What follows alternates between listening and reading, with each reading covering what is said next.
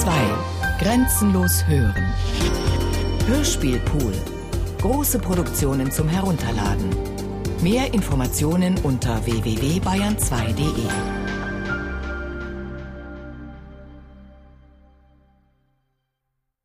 Hühle. Ein Traumsein in Spanien. Hörspiel nach dem Roman von Raul Hausmann. Bearbeitung und Regie Michael Farin. Komposition Zeitblom.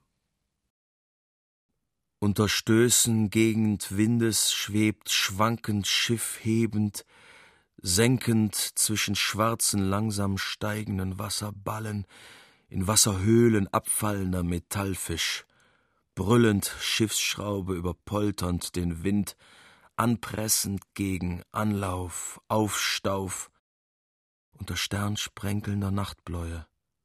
Mitternachtblau. Drin schlingert Dampfer Ciudad de Maon südlich der Isla Blanca entgegen. Schwingend, schwingt um Ruhelage, fortwährendes Jetzt in dem schon gewesen, das vorbei sich ergänzt aus noch nicht, das ankommt, daherläuft ohne Lauf.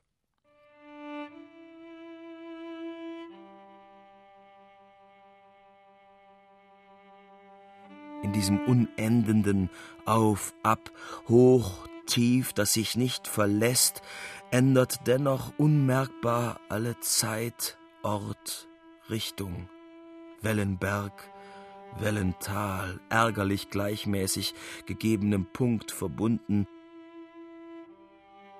dringt niemals vorwärts, sein Schwall und Abschwall setzt ständigen Gegendruck dem Schiff, jedem Gegenstand, der in ihm schwimmt. Die Menschen, eingeschlossen zugleich mit Maschinen in der großen Kiste, sind wie nicht vorhanden, denken zurück oder voraus, nur sind nicht jetzt, festgehalten, eingeklemmt zwischen zwei Nichtsein der drei Personen. Die eine verkrampft in Ablehnung, die zweite angehalten in Gleichmut, der dritte leer, widerstandslos. Er hat gegessen, was Schiffsküche bot. Sind doch alle verhaftet, ausgeliefert dem langsamen Nacht, Wasser durchquerenden Schiff. Stunden. Lange geht dies.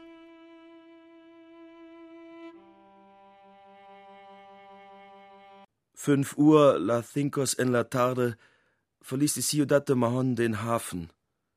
Bald war Abend gefallen. Dunkle Dämmerung machte Ort und Lage unfassbar, unwirklich. Selbst als man bordwandelnd durch große Öffnung absieht in Unterleib des Maschinensaals, dicke Eisenräder quirlen plumpe Kolben um, eine Achse rollt sich träge um, Selbst diese hartnäckige, eigensinnige Arbeit gibt keinen Eindruck eines Tuns noch Sinnes. Vom Wasser wie gar nichts, ständig gedrückt, abgetrieben vom Wind, steuert hier oben hinter Fenstern ein göttergleich unsichtbarer Kapitän. Talasso. In weit graudunkler, aufhellender Nacht hat allem Erwarten entgegen die Ciudad de Maon einen Weg gemacht. Eigensinn und Beharrnis haben sie vorwärts gebracht. Meer weht, Wind schaukelt. Niederträchtig bohrende Wasserschraube hat sich weiter und weiter Korken gezogen. Gegen graublau aufblassenden Osthimmel setzt sich etwas ab. Dunkler denn Meer, dunkler als Morgen. Aus Schlaf dämmerdumpf erwacht, Ah, die Kleine aufgestanden, nach Deck gegangen. Ara? Gall beugt über sie. Schläft. Schläft fest. Werde auch auf Deck gehen. Immer noch rauscht schwarzblauer, weiß getigerter Wasserschwall, seitweichend dem weggleitenden Eisenrumpf entlang. Stets noch wankt er von Seite zu Seite auf, ab, hoch, nieder, langsam. Hebt, niedergekehrt, senkt ohne Unterlass, unerbittlich, unerhörlich. Es ist fünf Uhr vorbei. Um sechs Uhr des Horizonts muss der Dampfer im Hafen von Ibiza einlaufen. In den warmheißen Eisendunst bläst über Deck frischer Wind, hat Gesichter mit Salzdunst bedeckt. Bitterlich fühlt Geschmack die Zunge, die Lippen beleckt. Kaffeearoma zieht in Schwaden vorüber. Eine Tasse wäre nicht schlecht. Eine Kajütentür ist aufgetan, ein halb Dutzend Matrosen, ach, Seearbeiter in alten Zivilkleidern tragen ihre Frühstücksration nach der Schicht vorbei. Umhergehen, herumstehen, Gelunge und Gewarte. Tag beginnt zu dämmern. Es dämmert gegen Tag. Ausschauen, man sieht nach Süden. Dort vorne der Dunkelstreif wird langgezogene Form Hügelkette. Ibiza. In Ablauf halber Stunde. Ankunft wird zu vorgeschriebener Zeit sein. Die Zacken und Buckel gleiten näher, sind leicht von Salzluft verschleiert. Die kleine Gall starren drauf hin. Hinter begrünten Hügelketten schieben sich immer andere, wieder neue hervor. Ist alles mit leichtem Baumwuchs bestanden. Seltsam für Mittelmeer. Hin, wieder, leuchtet dazwischen weißes Haus. Gall steigt in Unterdeck Ara wecken. Sie bewegt langsam des Kopfes Seitendrehung. Mit Augen misstraut sie, sehend ihn an. Erwachend vergessen rückkommt er ihrer Erinnerung. Es ist Zeit. Mit rechter Hand über Schläfen fährt sie sich, aufstützend dem linken Ellbogen folgend, erhebt widerwillig. Es ist Zeit. Auf Deck steigen, zu zweit, unter kühlem Brise Anhauch, Ara erschauert, erschauert ebenso vor Anblick. Der Traum nicht seiend dauert. Hier werde ich in naher Zukunft dritte Person sein. Sein werde ich. Im Augenblick gleicher Zeitpunkt fliegt orangene Hellheit über den Inselstreif, in dessen Drehung ein kleiner Ort um Hafen sich abspiegelt. Himmel darüber färbt, leucht rosig. Eine Ankunft, keine Erfüllung, wandelt unbekümmert zwischen Klippen und Wasserablauf vorüber. Vorüber gleiten sich Schiff, Insel und Erwarten. Immer mehr und ständig wird Erde, Haus und Baum entsteigt vergessenem Traum. Die Ciudad de Maon dreht Steuerbord, brüllt ein Ton aus Dampfsirene. Wie auf Befehl entsteigt rechts einer Bucht Leuchtturm, links über Felsufer zwei Türme, Mauern hochgestapelt, alles dies dehnt auseinander, entschwimmt sich selbst und seine Entfernung. Um einer Mole Ecke entbirgt sich weißlich rosig Schneckenhaus aus Haus über Haus. Des Morgens sechs Uhr ein Viertel, im großen Erstaunen erhebt sich hier die Stadt. Tau. Ein Tau um Dickdalben. Schwung. Ein Mann hält, zieht, Schiff knarrend, zieht es in totem Fortlauf stramm, macht den großen Kasten, sich annähernd der Mole. Blick auf die wenigen Leute, die Ankömmlinge erwarten. Ey, ja, da steht Leo Freund. Hat uns nun auch gesehen. Winkt. Das Ciudad de Maon ist verteut. Matrosen ziehen einen Teil des Bordgeländers zurück. Andere kommen mit der Landetreppe angeschleppt, stoßen sie hinaus, über Bord. Neigt hinab, so. Liegt nun fest. Fest liegt sie. Schiffsangestellter stellt sich seitlich auf. Ausstieg kann beginnen. Guten Morgen.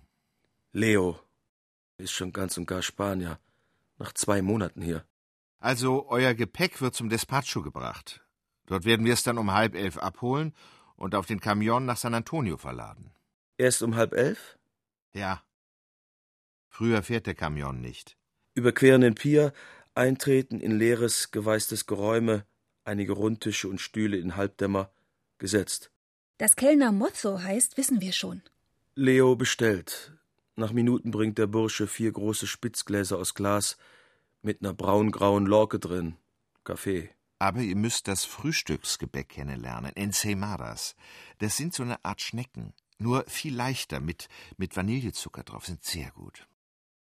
Ensemadas sind wirklich sehr gut, sehr leicht. Der Kaffee ist Chicorée, mit bisschen Zucker und viel Wasser. Aber er kostet nur zehn Centimos pro Glas. Das sind so ungefähr drei Pfennige. Kein Geld.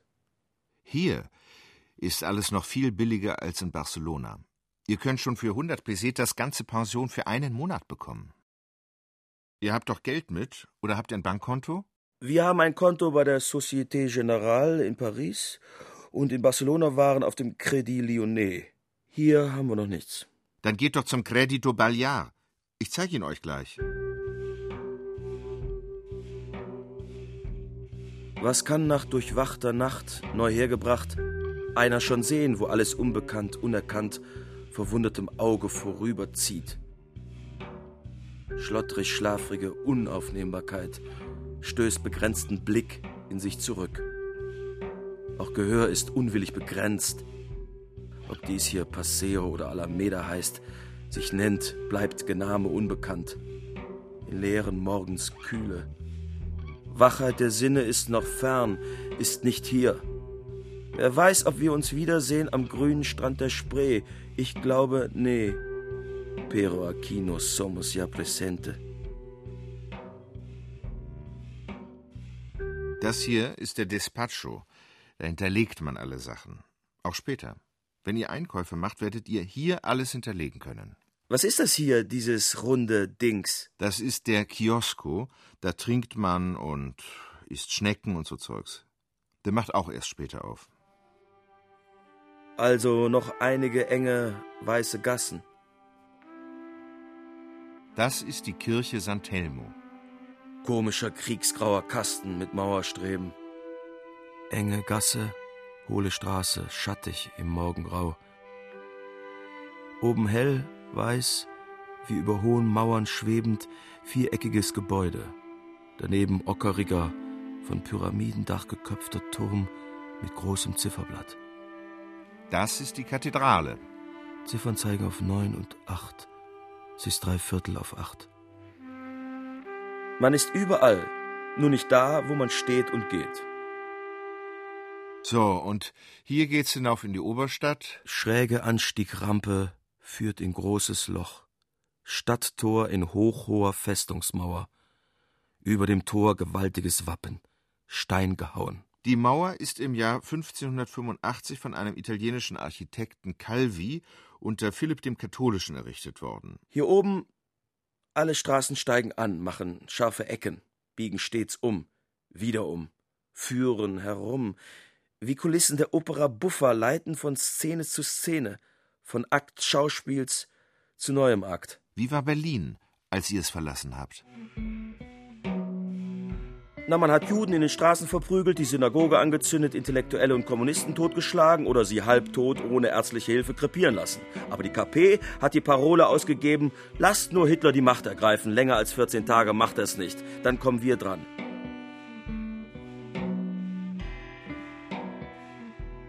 Nachdem aber Göring den Reichstag angesteckt hat mit Hilfe von dem Idioten van der Luppe und nachdem Dimitrov und Pieck und Thälmann im Gefängnis sitzen, scheint mir das sehr zweifelhaft. Obendrein ist der Stahlhelm mit Hugenberg mit Sang und Klang zu Hitler übergegangen. Was willst du da noch machen? Es ist aus und vorbei.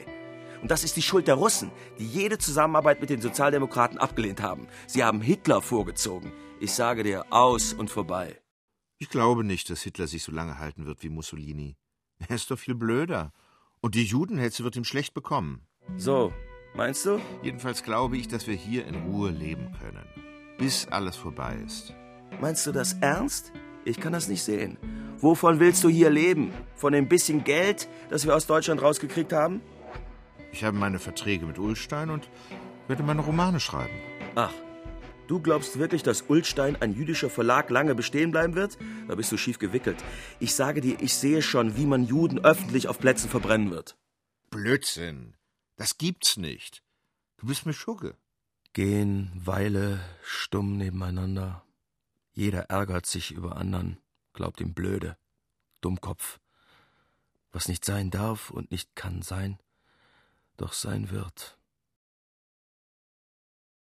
So hingehen in unbewusst, das Entladung will.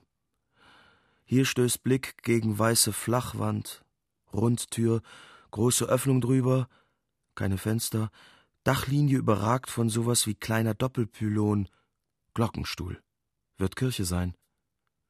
Nochmals scharf um Ecke, Treppe auf, links um, lange Gasse tut sich auf. Hin. Wieder Renaissance-Säulenfenster. Und euer Privatleben? Wie geht's euch persönlich? Tja, weißt du, das war etwas schwierig in der letzten Zeit, schon in Berlin. Ara, ich weiß nicht, was sie an dem Ford gefressen hat, war ganz eingewickelt von ihm. Wollte mir erzählen, dass ihr Leben verfehlt sei, dass sie ganz neu von vorne anfangen müsse. Na, du kennst ja, was man so daherredet in solchen Fällen.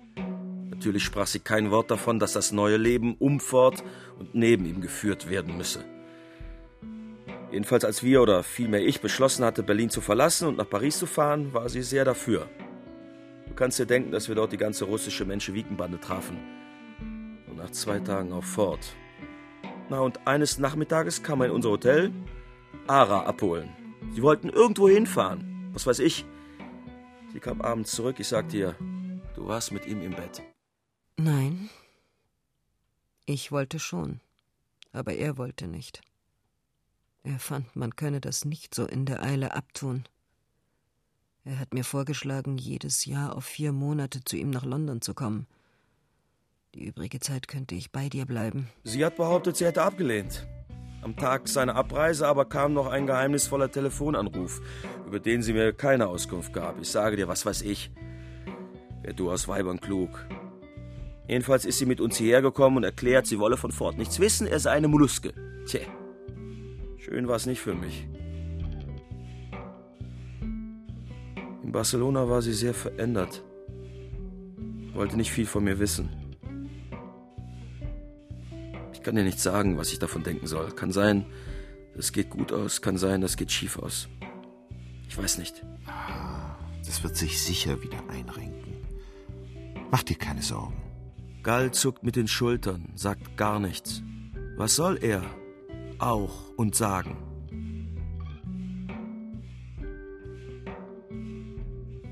Einmal geht alles vorüber. Einmal ist stets nun.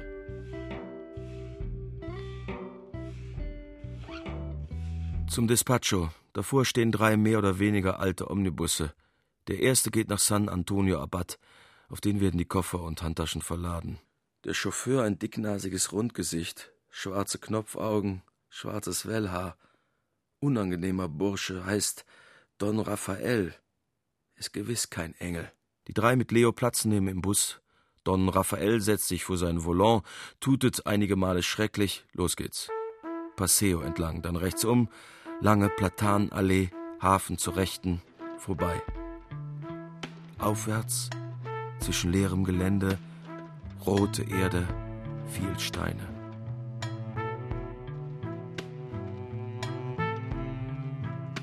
Erste Feigenbäume. Noch wenig hellgrüne Blätter. Zu Seiten der Carretera niedrige weiße Steinmauern. Im buckligen Gelände vereinzelte geweißte Steinwürfel. Bauernhäuser.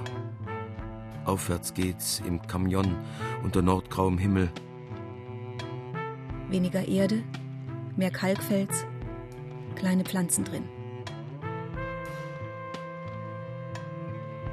Bäume zur Linken werden zahlreicher.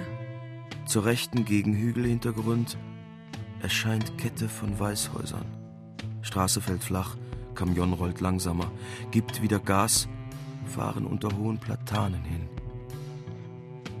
Erscheinen wieder Häuser, nahe der Straße, zur rechten. Links glitzert Wasser auf. Die Bucht von San Antonio. Hier sind wir.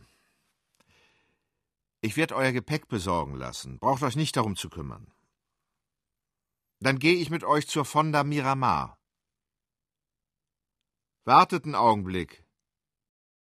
Hell tingeln Kirchenglocken, zwölf Uhr zu Mittag, Dienstag, den 28. März 1933.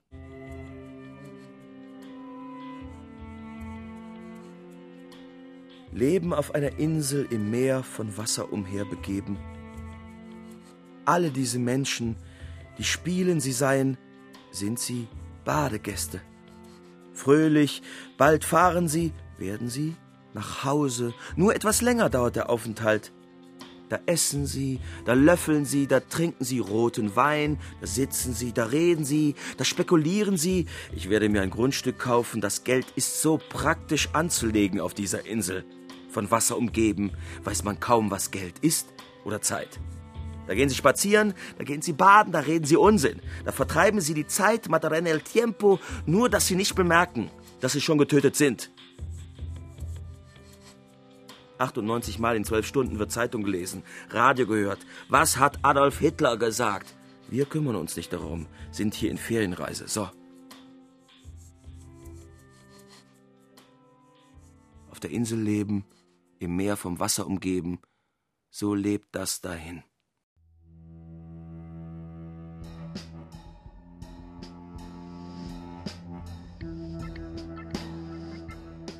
Die falsche Situation, in der sich die drei finden, ruft viele lange Diskussionen hervor. Falsch ist die Situation, weil Ara im Grunde gar nicht mehr am gemeinsamen Leben interessiert ist. Sie verheimlicht's aber, denn sie weiß nicht, was anfangen. Für den Augenblick ist's das Bequemste, bei Gall zu bleiben. Denn mit Ford kann sie nicht rechnen. Allein nach Paris gehen will sie nicht. Dort müsste sie sich eine Arbeit suchen. So bekommen die Aussprachen zu dritt oder meist zu zweit etwas ganz Bodenloses. Vielleicht merkt Galt schon daran, dass alles anders werden muss und dass er ihr, Ara, ihre Freiheit zu lassen hat. Als Freundin kann sie noch bleiben, nicht aber als Geliebte. Dieser Dummkopf aber glaubt, dass das Gerede, das täglich gemacht wird, einen Sinn hat. Da wird so gequatscht, Mehrere Monogamien nebeneinander sind möglich, wenn die Frauen getrennt in verschiedenen Häusern wohnen, der Mann aber nur zeitweilig mit jeder zusammen ist. Hat jede Frau ihre eigene Wohnung, so sind die verschiedenen Empfindungsgebiete nicht durcheinander gemengt und gestört. Und der Mann kann sehr verschiedene Gefühlsgebiete ausfüllen. Das darf natürlich kein Egoismus sein bei ihm, so à la Gockel. Und solchen Unsinn mehr, an den die Kleine und Gall glauben möchten. Ara aber auf keinen Fall glaubt. Während die beiden anderen sich solcher Art abmatten, beschäftigt sich die Kleine ihrer Art nach, vegetativ, allein, lässt die zwei quatschen. Denn selbst die Pläne Galls, sich scheiden zu lassen, Ara zu heiraten, sind Quatsch. Sie ist entschlossen, nicht dauernd bei diesem alten Onkel bleiben zu wollen.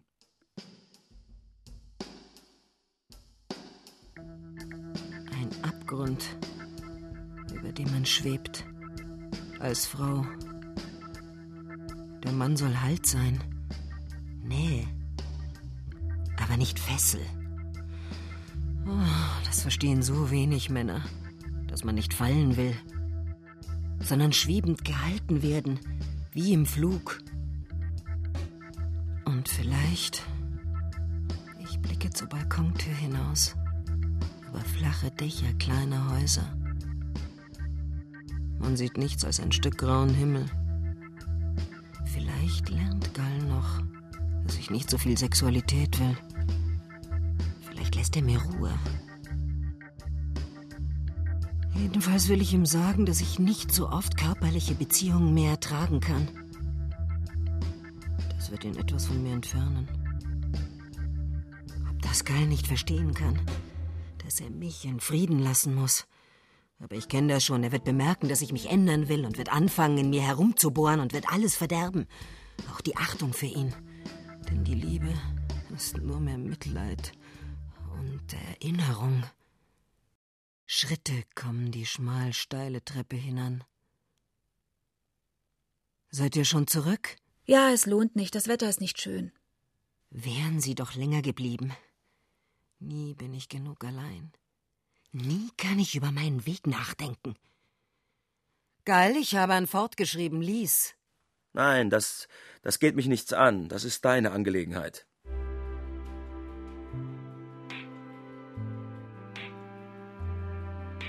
In der sonnengeheizten Luft schwingt ein kühler Unterton, leichter Schauer. Langsam gehen die drei in der Spätnachmittagsstille.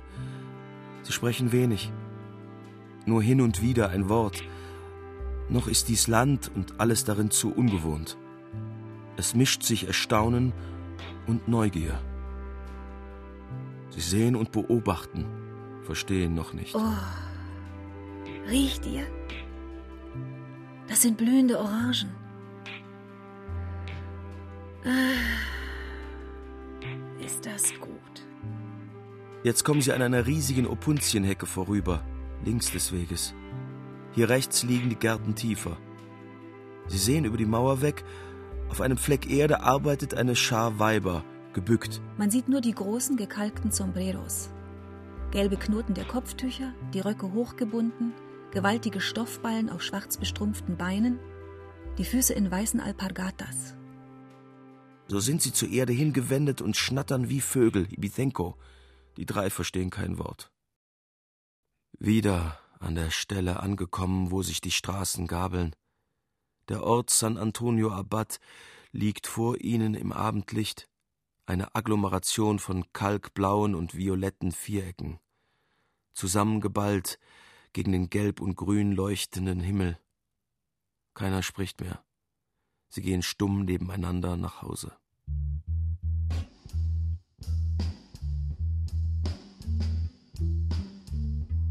Karl muss doch immer alles besser wissen. Ford hat schon recht gehabt. Er ist undiszipliniert und nimmt seine Einfälle für Wunder was. Sie muss natürlich alles immer säuberlich geregelt haben, dieser verfluchte Ordnungswille der Weiber.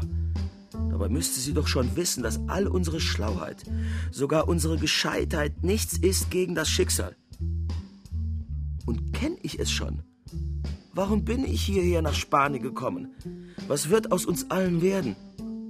Kann ich es voraussehen oder ändern? Wollen? Wollte ich hierher? Nein, ich bin hierher gekommen. Aller Wille taugt zu gar nichts als zu falschen Entschlüssen. Wir müssen untertauchen im Leben, schwimmen. Dieser Fort, an den sie immer denkt.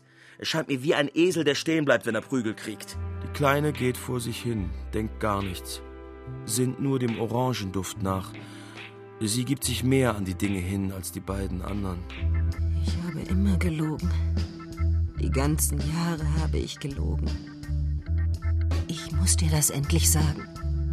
Es ging nie mit dir. Das war irgendein Bedürfnis nach Zärtlichkeit, nach ich weiß nicht was. Aber es ging nie mit dir. Ich habe lügen müssen. Denn ich wollte dir nicht wehtun. Ich sah, dass ich dir viel war und dass du nicht begreifen konntest. Da habe ich eben gelogen. Ich habe die ganzen fünf Jahre gelogen. Gall steht da wie mit Wasser begossen, begreift gar nichts. Himmeldonner, versteht er denn gar nichts? Er muss verstehen. Ich will, ich muss los von ihm. Das rührt aus der ersten Zeit her. Du sagtest, ich brauchte zu lange, ich machte dich müde. Das hat mich so erschreckt, dass ich gar nichts mehr empfinden konnte. Es ging nie mit dir im Bett. Ich habe nur gelogen. Ich weiß aber, dass es ging. Du. Nein. Nein. Das war nur Erinnerung. An einen Traum. Das war nichts Wirkliches. Ich habe dich angelogen. Kleine, komm schnell, komm mit. Ich muss raus hier. Zum Haus hinaus, rasch, rennt beinah, eilen beide die Straße hinab, raus aus dem Pueblo, vorbei an den Gärten, weiter, weiter, sagt kein Wort, läuft nur. Keine Gedanken, nur etwas klopft, arbeitet in ihm, treibt ihn vorwärts. Die Kleine stets zur Seite. Vielleicht hab ich getroffen. Vielleicht hat er begriffen. Ich spiele die letzte Karte. Gall langsamt den Schritt, sieht hier oben auf Feld Baum. Nackten, kahlen Baum, gewundener Stamm hebt leere Äste wie verlorene Tänzerin. Drauf zu, lässt sich hinfallen, sitzt da. Kleine setzt auch. Sitzen. Beide. Da. Willst du mir nicht sagen, was war? Was ist das mit dir und Ara? Was los ist? Ach, sie hat mir eben gesagt, sie hat die ganzen Jahre gelogen, weil es nie mit mir und ihr ging und ich nichts verstanden habe. Ich weiß aber, dass es ging. Dafür habe ich zu viel Zeichen gehabt. Warum sagt sie das jetzt? Ich weiß nicht. Sie behauptet, ich hätte keine Geduld gehabt. Du weißt doch aber, dass ich nie meine Befriedigung gesucht habe, wenn ich nicht fühlte, dass die Frau zuerst befriedigt war. Ich weiß auch, dass sie es war. Sie sagt aber, sie hat lügen müssen. Ich würde das nicht so ernst nehmen. Du weißt doch, dass sie seit einiger Zeit sehr nervös und gestört ist. Vielleicht auch durch die Sache mit Fort in Paris. Lass ihr Ruhe und beruhige dich auch. Es wird sich schon wieder geben. Du kannst recht haben, aber warum bedeutet ihr dieser Fort so viel? Das kann niemand wissen. Dabei liebt er sie doch gar nicht, dieser kaltschnäuzige Hund. Man sollte sich nie in ein intellektuelles, ehrgeiziges Mädchen verlieben, das taugt nichts. Gleich zurück? Ist's Gefahr? Bleibt er lange, habe ich wenig zu fürchten. Teufel, wenn man so lange zusammen war, wenn ich ihr so vertraut habe, ist es auch egal, ob sie gelogen hat oder nicht. Gar nichts werde ich tun. Ich werde zurückgehen und ihr sagen, ja, eben das, das nichts macht, das. Wenn ich sie behalten will, muss ich das vergessen. Gal, gib acht. Frauen sind schwierig. Bleibt lange. Es ist nicht gefährlich. Er wird mir nichts tun, aber habe ich erreicht, was ich wollte? Ich könnte nicht mal mehr Freund sein, wenn er nicht versteht. Langsam gehen die Kleine und Gall die Straße zurück.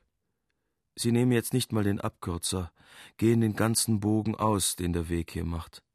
Langsam, um Ruhe und Zeit zu gewinnen.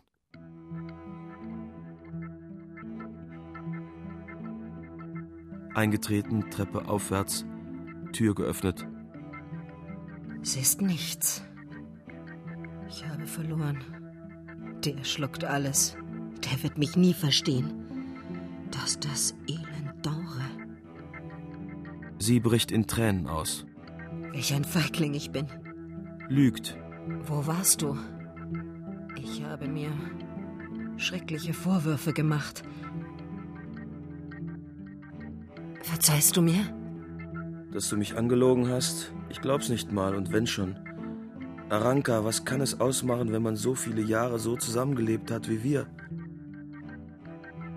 Sei ruhig, alles wird gut werden. Beruhige dich doch. Ara aber weint. Weint weiter, herzzerbrechend. Weil dieser Esel da nun auch noch den letzten Rest Hoffnung auf Freiheit verdorben hat. Und damit auch die Möglichkeit der Freundschaft.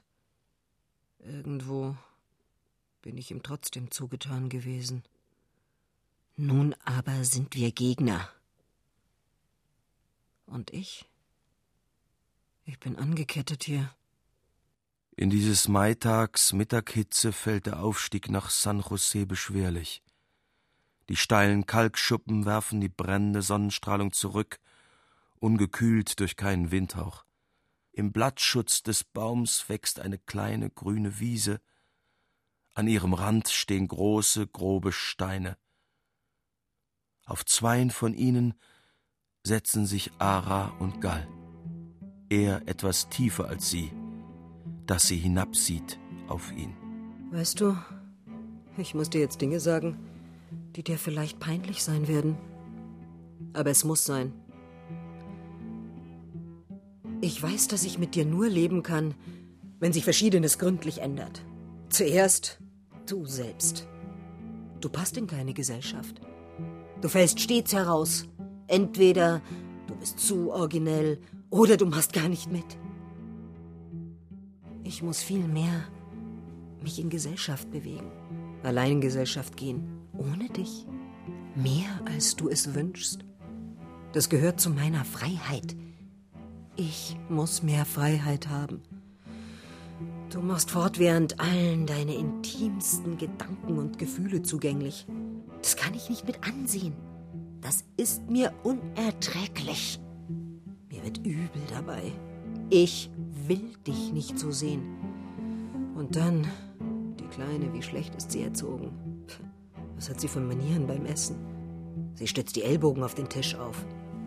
Es ist unmöglich mit ihr. Immer sitzt sie da mit dem Gesicht in den Händen, stumm. Jedenfalls ich kann so nicht weiterleben. Aranka, du bist ungerecht. Du sagst, du musst frei sein, aber zu gleicher Zeit willst du uns zwingen, so zu leben, wie es dir passt. Die beiden sehen sich ins Gesicht. Keiner weiß, was der andere wirklich denkt, fühlt, beschließen wird nach seinen Sternen. Sternen, die ungesehen wandeln im Himmel, strahlend von Mittaglicht. Ich, wo ich setzend meine Füße trage, meine Erde mit mir, oder meine Erde fußt mich auf ihr, wo immer ich bin. Was ich soll mit diesen Füßen, verloren habend ihren Deutschlandstaub. Man wird Kahn Mestre mieten, das Haus neben Kahn Nadal, das man nicht nahm wegen der tausend Flöhe. Einen Mietvertrag schließt man mit dem Eigentümer. So gehen die drei diesen Maivormittag nach Kahn Mestre zu kommen. Sie steigen schmale Pfade, abweichend der Carretera von San José, dem Bezirk Benimusa entgegen. Die Luft getränkt mit seifenfadem Stank der Algaroben, Sperma gleich. Alles verläuft gut. Senor Ribas geht auf die Forderungen der Ausländer ein, obgleich er nicht versteht, wozu ein Herd, wozu ein Abort. Gut, man wird das machen von Zement. Die Miete für den Monat ist 20 Pesetas. Aber er hat auch eine Forderung, dass die Fremden sich nicht nackt promenieren. Nur des nu darsen. Oh, nein, nein, natürlich nicht. Gut, einverstanden, man wird zum 1. Juni einziehen. Kahn Mestre, Haus des Meisters oder Meer des Lehrers, muy señoral. Was werden wir alles kaufen müssen? Drei Betten, drei Matratzen, drei Liegestühle. Einen Tisch und drei Stühle wird man sich beim Tischler gleich hier am Ort bestellen. Ja, und eine Lampe, eine Benzingaslampe. In diesem Haus ein ander neues Leben. Kahn Mestre, ich oder du, was ist's? Kahn Mestre schwelt dunkle Weiberwärme aus, lang hingeduckt, Acurrucando, Wohntier langer Bauerngenerationen, Schalenhaus der geheimen Sexuswerkerei, de los Muertos que. Gall, Gewebe aus Innerei, zieht sich fröstelnd in sich ein, entfaltet dann vom innersten Nervenstrang aus Medulla oblongata zersetzend Cholesterin, aufschließend Nitrit, Nitratgehalt seiner wie eingeklemmten Zunge, Taststrahl nach der Umsphäre, begegnend ihn, einverwebend, Gesternräume wie Fötusquallen im Meerblutwasser, o vier dunklen Fruchtwasser aller Gestalten, der machtblauen Nacht, bebender, wachsender, tönender Nacht. Gall ist nicht mehr er. In Gall, aus Gall wächst es, das milchig sich ausbreitet neben ihm, außer ihm, außer sich, dem er nicht zuzusehen vermag, papierne Hülle, leer, steht, geht er, es sein Schatten nebenher, sein Fleisch, Knochen, Eingeweide, aufgesogen vom Gezelle des Schwarzbusens, Nacht, ineinander nebelnder, wankender, wachsender, sich auseinander gebärender Milchwesen, geädert, drüsig, wächst als Wachsstock, Kristallmoos, auf Pflanze, Stein, Krume, aus Sphäre in dunkelblutiges Geschaume. Am Ölbaum seiner, des Mannes, Wirbelsäule verbergen sich die geheimen zwei, die Kabiroi in Skrotum und Phallos, den dunkelkleinen, spendende Algenwald, Bromtang, umtrieben von Spermatozoen, dahingeißelnd im gleißend Unsehbaren. Im Algarob-Geäste seines Milzleber-Lungenbereichs fliegt dunkel der Pfiff, chill, i, it, rauscht flügelschlagend der Chabalik durch die Quallendrüse seines Hirns, Hühle, Hühle gießt sich ejakulierend hin. In Khan Mestre ist Ara allein. Gall und Kleine sind gegangen, Prospekten, neugierig Neues zu sehen. Hab's Gall schon vor einem Jahr gesagt. Wege treffen sich, laufen eine Zeit nebeneinander, selbst zusammen, müssen sich wieder trennen. Ara blättert in ihren Notizen. Dieser Gall. Ich muss mich beeilen, zu schreiben, wenn er fort ist. Das kommt selten vor hängt wie Klette an mir. Gall und Kleine gehen um zweite Strecke der Serpentine. Hier fällt teilweise Sonne auf durch die gewundenen Bäume. Sehen Teile von Mauer, Kalksteingebrocke. Ey, dort drüben liegt unser Haus. Ara nimmt neues Blatt. Sie weiß nicht mehr, schreibt sie an Fort. Oder denkt sie noch an Gall?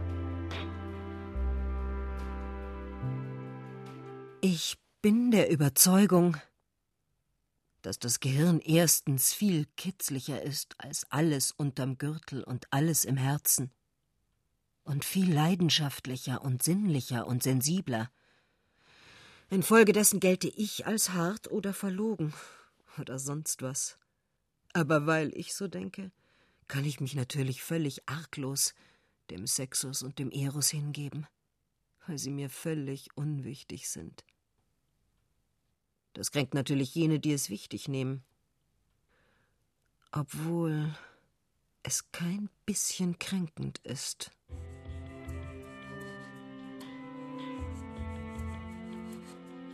War eben alles oben, unwirkliche Stille, Lichtschattentraum, ist's nun harte Gegenwart südlicher Landschaft, unpersönlich, typisch. Typisch diese Terrassen in Ockererde, diese Vivienda. Turmwürfel mit Portikus, teils weiß gekalkt, teils grau-brauner Bruchstein. Typisch die gesamte Gegend, die hinter heftig grün Nadelholz bewachsen Rundhügel sich aufreißt auf Meerbucht. Wie eine Schale, ein Fruchtkorb von grausam hartem Gelichte, hingestellt auf den Tisch der Erde, abgesäumt vom Doppelblautauch Meers und Himmels. Wie spät? Ara sieht auf Armbanduhr. Dreiviertel auf sechs. Las siete menos un cuarto. Die kommen bald zurück. Mich stören. Unter vielerlei Geruch gibt's zwei die ganze Insel durchdringend. Zwei Gerüche übertönen alles, wenn's nicht am Meer Algendunst ist. Algaroben pesten seifig, spermig im Frühjahr, Trocknende Feigen überfluten jeden anderen Duft im Herbst. Feigen, Feigen, überall, überall auf Bäumen überreifend, ausgebreitet zu Tausenden auf Kanyamatten auf Dächern der Ställe, der Zisternen, überall, überall.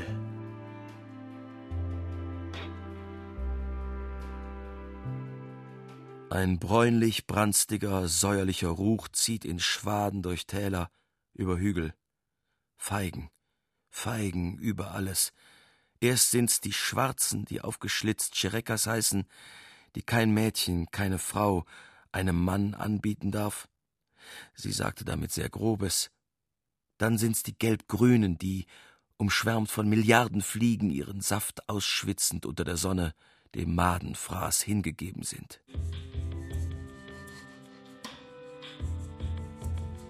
An Kahn Bonnet vorbei, vorüber. Weißes Ding, das man nicht versteht.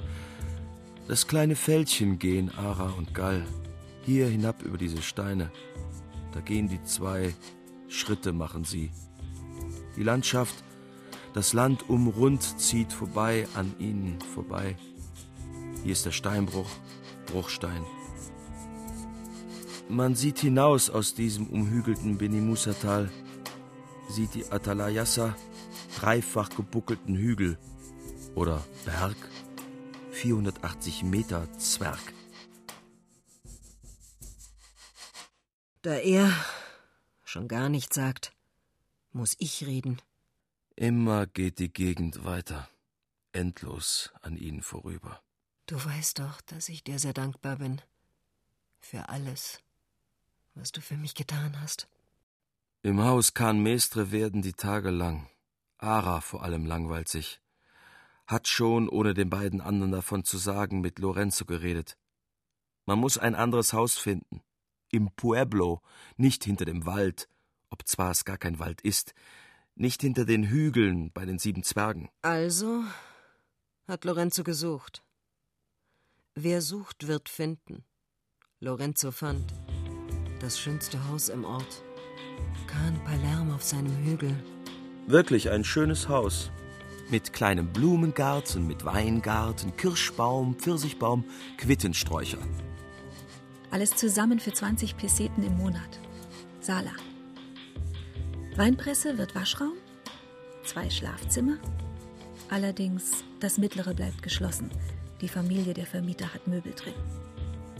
Küche groß, Raum im Piso unten, ebenso im Piso oben, ein Balkon, alles das für 20 Peseten. Gall mietet Kahn Palerm für den 1. Dezember. Das ist abgemacht. Sie sind alle drei in den Kamion gestiegen, abgefahren. Das Wetter ist leicht angegraut, nicht sehr warm. Na, es ist noch Januar. Windjacken genügen aber. In versteckter Verspannung, unbestimmtem Missbehagen sitzen sie in dem alten Fordmöbel, rollen die 15 Kilometer Carretera hinab, sprechen kaum. Schließlich aber nimmt alles ein Ende, auch diese Fahrt. Trennen sich von der Kleinen. Geht zuerst in die Bäckerei, wir treffen uns am Markt. Also Gall und Ara am Despacho vorbei. In die kleine Calle Riambau, Calle de la Cruz, an dem albernen Alpacatero vorüber. Ich sag's. Ich sag's ihm jetzt. Gerade sieht er mich an. Ich sage es.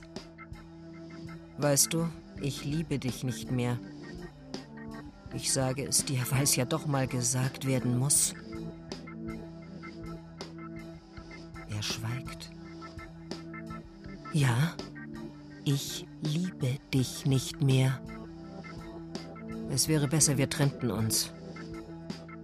Sie gehen weiter, als wäre nichts. Nichts geschehen. Er ist nicht mal wütend geworden.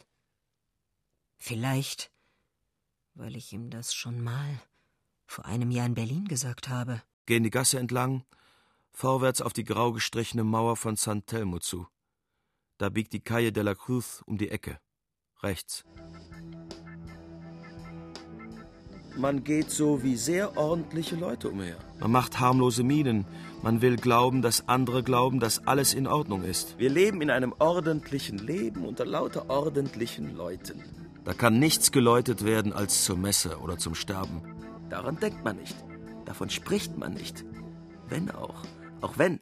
Alles geht vor sich, als wäre es auf dem Mond. Das Leben lebt sich automatisch hin. Kaufe dies, sage das, geh dahin, sehe dorthin. Sehr gut, sehr gut. Psychologie des Vor die Hunde gehens, des Gesellschaftsspiels. Verstehen. Alles verstehen heißt nichts verzeihen. Im Dunkel den Steinweg aufwärts, Hof von Kahn Palerm. Die weiß ja doch, sie gewinnt. Ich verliere. Bloß keine Wut, mein Lieber. Gall zieht den Hausschlüssel aus der Hosentasche. Verdammt und zugenagelt, das alte Ding wird doch wohl noch ins Schlüsselloch gehen. Plötzlich gibt Gall der Tür einen Fußtritt. Esel, der er ist. Wütend werden, dreht voll Ärger um, staunen. Ärgersvoll geht er aus dem Hof. Lass die beiden doch allein ins Haus gehen. Kann nicht gewinnen, was nur zu verlieren ist. Das Hinaustreten in die Nacht. Gall steht in der dunklen, lautlosen Masse der rätselhaften Finsternis. Tonlosen Finsternis, die ihn seltsam warm und feucht umgibt. Ich weiß, du willst mein Leben zerbrechen. Ich weiß, du willst Tod. Nicht den deinen, den meinen. Lange steht Gall. Langsam erleiben Formen um ihn. Berge stehen auf und Mauern. Plötzlich erwacht ein Geräusch, es raschelt. Ein Licht wird sichtbar im Dorf. Feuchte Kühle schauert ihn an. Die Insel zeigt sich. Sie verzehrt die Nacht, die über ihr lagert. Da wendet Gall sich um, geht langsam ins Haus, sieht vor sich als rötlich-graues Gewürfel aufgetürmt Kahn Palerm. In dem schläft ruhig dies Weib, das sein Leben zerredet, zerdenkt, zerrenkt, nachdem sie es gestohlen hat.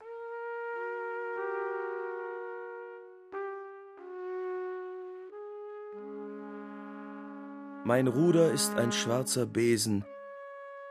Er geht auf Steinen grün dahin. Er flattert wie die gelben Späne von leeren Schachteln voll Korall. Ostra Grudicielni. Was kann man dazu sagen als Nausericordia? Wenn alles gut geht, ist's zum Übelwerden. Jedoch die Wildente war ausgestopft. Wir haben nur die Sägespäne gegessen, haben mehr Pech dazu getrunken, wenn dein Leben sechzig gewesen ist, fällt die Blume auf den Mist. Fräulein Lehmann, meine Verlobte, o Jesus, meine Zuversicht. Gall und Ara sitzen in der Sala, jeder in einem Liegestuhl, am viereckigen Tisch, sich gegenüber. Du redest zu viel. Ich habe in der letzten Zeit viel nachgedacht. Und ich halte gar nichts mehr vom Reden. Ich bin ganz instinktiv geworden. Und da weiß ich nur, ich bin durch dich nicht Weib geworden. Und ich gebe zu, ich habe viel Männliches in mir. Aber es ist meine tiefste Sehnsucht, Weib zu werden. Ich tu dir weh. Aber ich muss dir das alles einmal sagen. Du hast keine Entscheidungen herbeiführen können, weil du zu viel Mitleid hast. Ich habe das jahrelang auch mit dir gehabt. Aber du siehst ja, was dabei herauskommt. Ich bin daran kaputt gegangen. Ich weiß nur, dass ich mein Leben neben dir verfehlt habe. Und dass ich mich wiederfinden muss.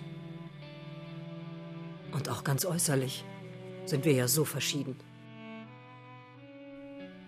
Ich habe viel Selbstständiges. Und du hängst so an mir, dass du fortwährend unruhig bist, wenn ich mal paar Stunden fortbleibe. Du bist ein furchtbar anständiger Mensch. Aber du bist ein Außenseiter.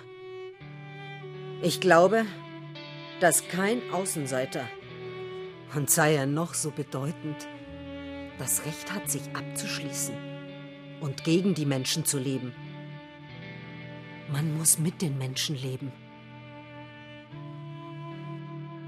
Das alles zusammen und deine Sexualität, von der ich nicht wie die Kleine sage, dass sie geschäftsmäßig sei, haben die Liebe zu dir ausgelöscht.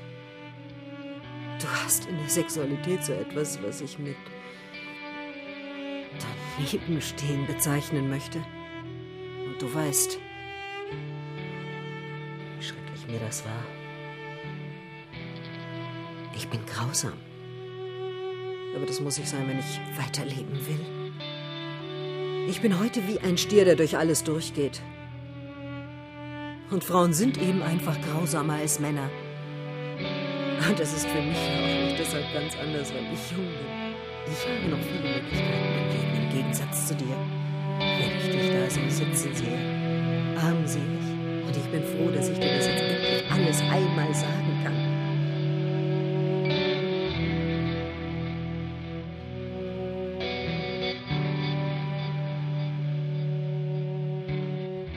Wir wissen alle gar nichts und können nur Mann oder Frau sein, ganz zu sein versuchen. Vielleicht besteht das Geheimnis darin, dass die letzten Jahre bei uns, bei uns beiden keine rechte Bindung mehr waren. Nein, sogar gewiss nicht. Ich weiß es aus meinen Träumen, die ich dir nicht erzählte. Ich habe aber keine Kraft mehr für ein gemeinsames Leben. Ich brauche alle Kraft, die mir geblieben ist, um mich wiederzufinden. Aranka, aber du hast viel dazu getan, dass ich. Du hast recht. Ja. Leise sagt sie das. Sie sehen sich beide fest in die Augen. Der alte Camion, verewigter Fort, Ungetüm aus den Anden oder wer weiß woher, mit wehenden Vorhängen vor den offenen Fenstern, mit zerbrochenen Bodenplanken. Gall sah durch seine Lücke die Straße schnell wegleiten unter sich, hat Ara und Gall in die Villa gefahren. Sie steigen beide langsam und umständlich aus, zahlen dem Chauffeur ihr Fahrgeld und gehen im Halbschatten der Alhambra Kaffee zu trinken. Café Negro, Enseimadas, in die Hände geklatscht, den Mosso mit dem langen Habsburger Gesicht Pepe gerufen, gezahlt. Über die Straße, getrennt. Um dreiviertel elf am Despacho. Sie gehen jeder nach einer anderen Richtung, ohne Umsehen. Ara liebt es nicht. Gall lässt es, weil sie es nicht mag. Auseinandergehen. Armseliges Wort. Was geschieht? Trennt man sich? Geflochtene Markttasche voll eingehandelter Gemüse geht Ara zurück in die Calle Antonio Palau zur Farmacia. Unwesend ist sie selbst, zerspalten in finsteren Entschluss und in ruhig sichere äußere Erscheinung. Betritt den Raum, der hinter einer Theke mit Waage und mehreren Aufbauten Wände bietet, aufgereiht wie Giftwaben gläserne Behälter, die nur einen Sinn haben: Tod. Quiero un paquete de tabletas veronal. Der Pharmaceutico holt die kleine Glasbüchse aus einer Schublade, No tomes más que tres por la noche. wickelt sie sorgfältig in bunt bedrucktes Seidenpapier, überreicht sie Ara, sagt Tres pesetas cincuenta. Sie holt das Geld aus dem Portemonnaie, zahlt, bemerkt mit leerem Hirn gar nicht, dass der Gehilfe sie aufmerksam ansieht, nimmt ruhig das kleine, ganz kleine Päckchen, verstaut es in der großen Tasche, wo es unter den Verduras verschwindet. Dies ist es. Dies war es. So leicht also ersteht man den letzten Schlaf. Durch schwarzen Nebel hört sie sich Buenos Dias sagen, hört des Mannes Antwort, kehrt um und tritt, als wäre, wäre nichts, gar nichts, auf die sonnige Straße. Leise rauscht durch sie das Lied I fear my heart will break. Umflorten Blicks, doch hochmütigen Gesichts geht sie, geht, ja, nun zunächst auf die Post. Im Stand des Trance, der Transition schreibt Ara an ihrem Bruder Lieber Dan, ich glaube, du hast jetzt gerade deinen Urlaub. Du musst es möglich machen, mich hier abzuholen.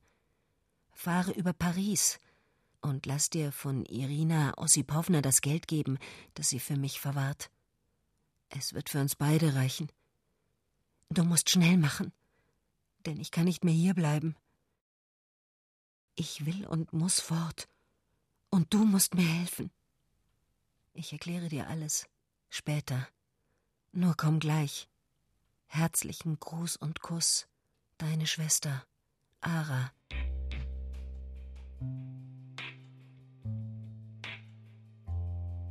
Gall und die Kleine gehen zum wievielten Mal in diesen Wochen den schmalen Weg zwischen Kahn Palerm und Kahn Vertsch auf und ab, auf und ab.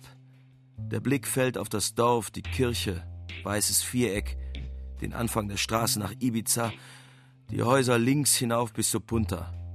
Sonne scheint, heiß, trocken. Nachmittag ist. Wenig Geräusche. Kaum fächelt ein Windchen. Sprechen miteinander über die Verlorene, sprechen über sie auf dem Weg, den sie schon lange Rambla Dolorosa genannt haben. Eine Sache ist da übrigens noch, worüber Ara sich täuscht, dass sie sagt, ich bin ein Außenseiter. Und man solle sich nicht für Außenseiter opfern. In diesem untergehenden Europa bin ich ein Außenseiter, weil von mir neue Werte ausgehen. Zu anderen Zeiten würde ich eine viel größere Rolle spielen. Da sie mich aber keine Rolle spielen sieht, so bin ich für sie das, was sie eben Außenseiter nennt. Während ich schon der Anfang der Synthese bin, trotz aller scheinbaren Analyse, zu der mich ja nur die Zeit zwingt. Ich bin ein Jenseiter. Das ist etwas ganz anderes. Aber das begreift sie nicht. Ja, aber wenn bei jemand die Liebe sterben kann, dann ist es ihm eben schon egal, was der andere denkt oder tut. Und bei ihr ist die Liebe gestorben. Und es langweilt sie einfach noch dran zu denken. Komm, wir wollen ins Haus gehen. Ja, gehen wir hinein. Alle diese Gedanken machen so müde. Ja, sie machen sehr müde, diese Gedanken. Denn schließlich möchte man weiter, weiter leben. Man weiß alles. Man möchte erklären und es geht nicht mehr. Und das ganz Unlebendige daran ist so tötend. Schließlich, es war Liebe. Es war Leben und das ist wie der Tod. Ein Morgen, der vom Himmel steigt, pelaskisch frisch, klar. Gall hat sich früh erhoben aus dem Bett, fröstlich gewaschen in der kleinen Weinkammer, dann das weiße Polohemd, die blauen Hosen angezogen, und nun geht er in den Stall pissen. Währenddes sieht er durch das Loch in der Wand auf die hügelige Gegend, über der noch frühnebelbraun, rosig graue Farben breiten sich über kalkgrauen Steinplatten, braunroten Felsterrassen und grausam grünem Nadelgehölze. Piso von Kahn, Palerm, Steinruhe, umgebt von Gartengrün, versammelt von Menschen gegen Zerfluss, in Luftmeer, Stillort, Stillhalteort, Klingstille Töneort, Blickort nach innen, abwärts, inwärts, Gesicht, das aus der Ruhekiste tönend spricht, zeitsteinernd in sich Einblick, Erinner flieht im Um sich, im Ein-Es, Gedächtnis, Gedenknis, Blick, Denk nichts. Rückleben, Wiederleben, Gleichleben, Ruhwirbels Blicksprech, in es sammelt Sturzknoten Ort. Was ist der Wind? Was ist die Liebe? Hat das Leben Sinn? Nein, sinnlos ist's. Oh, das Leben hat gar keinen Sinn.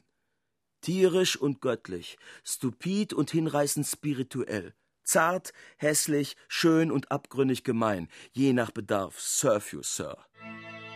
Verloren in sich, unwissend seiner selbst, geht Gall durch den Patio, tritt ein ins Haus. Gleich einer Erscheinung tritt ihm die Kleine entgegen, aus der dunklen Küche aufsteigend.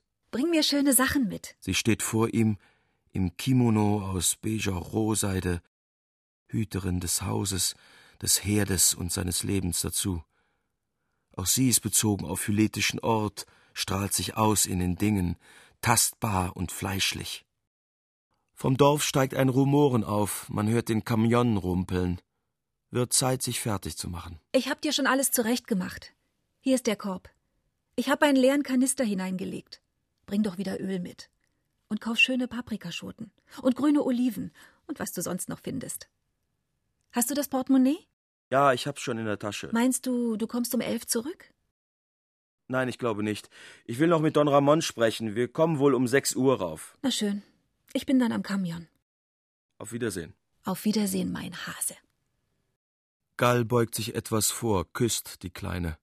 Dann hängt er sich den Korb auf die linke Schulter, sagt Also, tritt über die Schwelle und geht durch den Hof, öffnet die Lattentür, schließt sie wieder hinter sich, bleibt noch einen Augenblick stehen, lächelt der Kleinen zu. Sie nickt. Jetzt dreht Gall um, geht rasch den Weg zwischen den Mauern hin, biegt um die Ecke bei Kahn Wertsch, sieht zurück nach Kahn Palerm. Ja, die Kleine steht am Piso-Fenster. Nun winken sie sich zu. Leise schaukeln in einem Meer blauen Lichts, das strahlend von lauter ganz kleinen Wellchen, raschen Wellchen zurückgeworfen wird, die alten Kasten, die Schiffe. Wunderbarer Tag heute. Leichte Brise, die Sonne sticht nicht, es ist warm, beinahe heiß, aber hier am Hafen angenehm abgekühlt. Glucksend plätschern die Wellen gegen die Schiffswände und gegen die Steinfassung der Carretera. Herrlicher Tag. Schöner, linder Sommertag des 10. Juli 1936. Ja, übermorgen werde ich 50 Jahre. The nicest boy of 50 years. Ey, Jost ist nicht da. Lea die Victoria. Nun, ich finde ihn in der Stadt. Gall kehrt um. geht wieder vorbei am Clubhaus, vorbei am Slipapparat, den ein müder weißer Gaul zieht, geht die Uferstraße entlang, starrt auf das alte Aivisa, Ipshim, Yabisoleim, geht im Zeittraum. Sehen Sie mal die Welt an, wie sie ist. Sie glauben, Sie gehen mit dem Kopf oben und mit den Beinen senkrecht auf der Erde. Doch sehen Sie die Dinge so? Nein, Sie sehen die Dinge ganz anders. Dies kann bewiesen werden. Die von den Dingen kommenden, sich eine Million Mal kreuzenden hunderttausend Lichtstrahlen fallen umgekehrt, als Sie sich dies einbilden, auf Ihre Retina und gelangen so in Ihre elektrische Zentralstelle, wo Sie eine fürchterliche Unordnung angerichtet haben durch Unachtsamkeit reine Unachtsamkeit. Wenn Sie behaupten, Sie fallen auf die Erde, wenn Sie umhergehen oder umherspringen, Sie fallen dabei in den Himmel. Ja, ja, ja, ja, nicht anders. Ich muss dies genau wissen. Als ich angelehnt an eine Brüstung genau acht gab, drehte sich meine Wahrnehmung um sich selbst.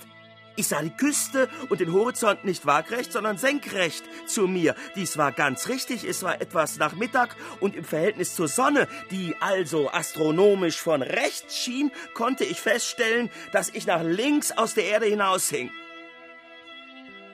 Da, da, da. Ja. Wo ist, wo bist, vielfaltet sich aus Hören, so zwischen drei Meter und dreitausend, Sehen, so zwischen fünf Zentimeter und tausend Meter, aber schon hörst du nichts, siehst nichts von all dem, was in diesen Räumen sich zusammentrifft, auseinanderreißt. Kannst es nicht einfach hören, sehen, zu tausendfältig, zu tausendsinnig, zehntausendmal geschehend ist es geschehend, dass du nicht es kannst hören, magst hinsehen, wegsehen, umherhören, das ist alles stören, gestört.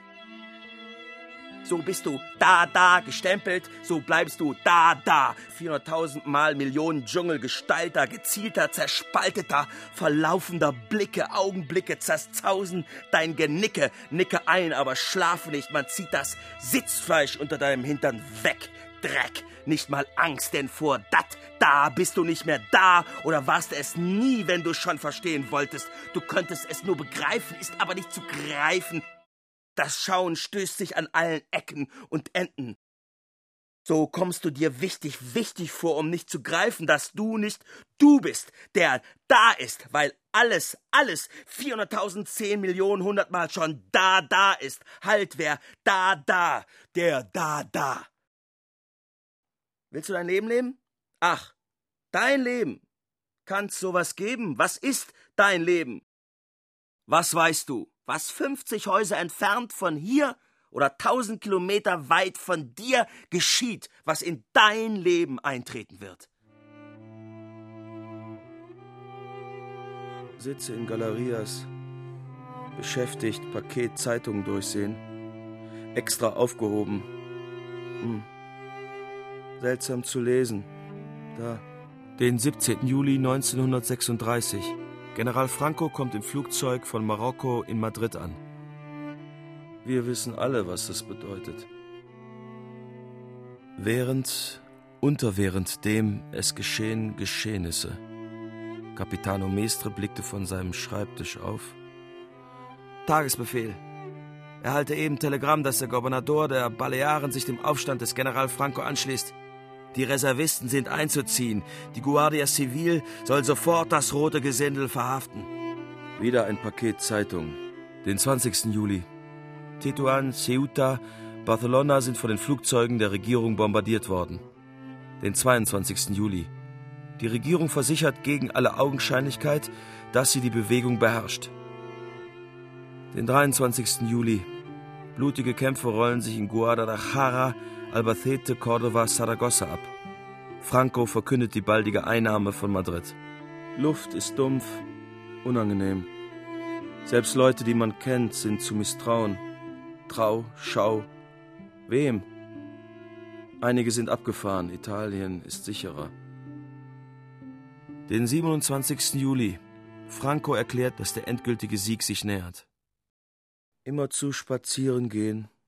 Wohin? Irgendwohin, gleich wo. Weg nach San Augustin. Ein Nachmittag ist eines andern Tags Mittag.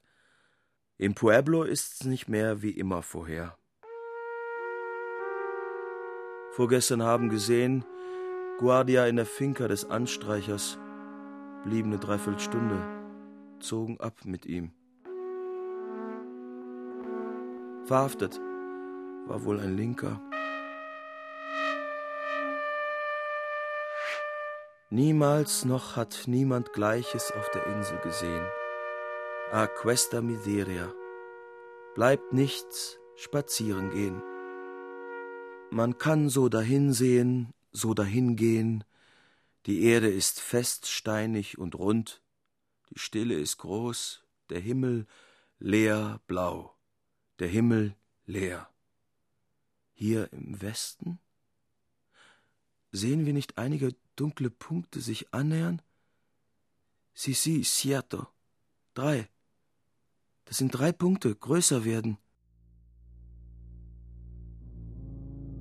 Hört den Lärm. Brummend, brausend fliegen drei Flugzeuge an. Nach oben starren verfolgen mit Augen drei Flieger. Was? Das erste Mal das Flieger Insel überfliegen. Was sie tun werden, beobachten wohl weiter nichts bullernder Lärm. Sind nicht sehr hoch, 300 Meter. In Schwung sind sie vorüber vorbei. Aus dem Haus mit dem Kaufladen stürzt eine Frau heraus, schreit Es el Terror! Es el Terror! hebt die Hände Himmel auf, steht erstarrt, starrend hoch. Da. Jetzt? Was? Aus den Aviones fallen, fallen. Nein, keine Bomben, das zerteilt sich in der Luft, das flattert leuchtweiß überall hin. Papier. Papier. Flugblätter. Hunderte segeln sich langsam nach all umher. Die ersten Blätter fallen zu Boden, decken Wege, Felder, Mauern, Häuser. Alles weiß gefleckt nun. Weißfleckig ist die Gegend. Auf dieser Mauer nehme ich eins fort der Blätter. Da steht Übergebt euch. Die Truppen der Regierung werden die Insel Ibiza besetzen. Hisst die weiße Fahne zum Zeichen eurer Ergebenheit und der Unterwerfung unter die Gesetze der Republik. Man sieht nichts mehr. Es ist gleich, ob der Himmel blau, grün, orange oder rosa ist. Man sieht ihn nicht. Man wartet. Erwartet. Etwas muss ja doch geschehen. Selbst in diesem verlorenen Weltwinkel, dazu habe ich Deutschland verlassen, damit das hier von neuem anfängt. Immer wieder und stets den gleichen Weg nach Puerto Torrent. Kenne jeden Alm, Strauch, Stein und Baum auswendig. Entonces vamos. Geradezu komisch. Auf jedem Haus flattert was, wie weiße Fahne. Schon zehn Tage, dass Flugzeuge Blätterfall, nicht im Herbst. Welch Tag heute? Der 7. August, Freitag. Gestern war Donnerstag, morgen wird Samstag sein. Gestern nichts, heute nichts, morgen nichts. Und die Übergabe? Sie alle erwarten. Warten, warten und warten. Manana, morgen oder nie? Nie gleich. Gleich nie. Erstes Bombardement der Insel. Freitag, 7. August 1936. Ibiza übergeben den 9. August, Sonntag. Alle lachen, schreien, laufen durcheinander, müssen sofort Kamion haben nach der Stadt, müssen selbst sehen, hören. Wie täglich, alle Tage steht Gall auf Kirchplatz, hat Beobachtungen zu machen. Gall geht finster galligen Gesichts auf Platz umher. Herum. Wer weiß, wie das noch enden mag. Gut, gut. Macht nachdenken. Weg. Fort von hier.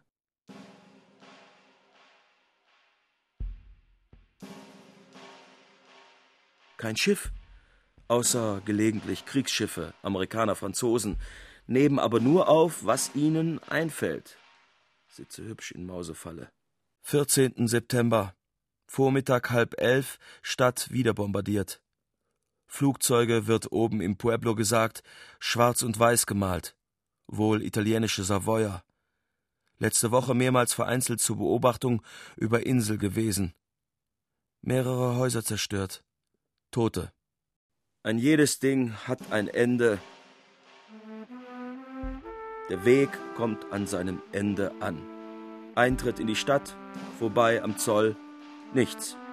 Niemand. Kein Mensch. Fahlbleich im Sonnenschein die Zeile des Vara de Rey. Leer. Sind denn alles fort oder hinter Fensterläden verschlossen? Weitergehen. Da. Sehen die kleine Bude, Ecke Calle Rambau gegenüber des Grand Hotel. Ist nicht mehr. Ein Schutthaufen. Also, das war Fliegerbombe. Biegen nach rechts, die Calle Annibal, gegenüber Venetz ein anderer Schutthaufen. Stehen noch zwei Mauerreste, weiter nichts. Bomben haben sieben Häuser getroffen. Italienische Flieger. Kannten genau alle Roten. Ja. Natürlich sind Leichen drunter. War schrecklich. Boden wackelte wie Erdbeben. An diesem 16. September 1936. Deutsches Kriegsschiff angekommen. Nimmt Ausländer mit. Besser kann man es nicht treffen. Bedingung, dass höchstens eine Stunde Aufenthalt. Schweigend im Auto bergauf zurück an San Jose. Noch ein Augenblick Überlegung. Gewagt, dies Schiff nehmen. Was? Wer nicht wagt, Kleine, verliert Fassung, als sie Nachricht hört spricht. Unzusammenhängendes Zeug. Ich habe keine Zeit. Raffe alles, alles, alles, was erreichen kann. Kleider, Wäsche, Bücher in zwei, unsere zwei großen Schiffskoffer. Alles ist gepackt. Ist alles gepackt? Was ist? Gott oder Teufel? Der Kerl von Chauffeur drängt. Ja, ja, gut. In Himmels Namen eingestiegen. Bemerken nicht Abschiedsgrüße ab. Im Hafen angekommen. Ausgestiegen ausgeladen. Da liegt lang, schwarz-grau, schmal deutscher Torpedobootszerstörer Falke. Nähern uns, fragen nach Kapitän. Nimmt an. Gleich wird der Falke Anker lichten. Gleich. Ibiza ist nichts. Nichts mehr. Nur Traum.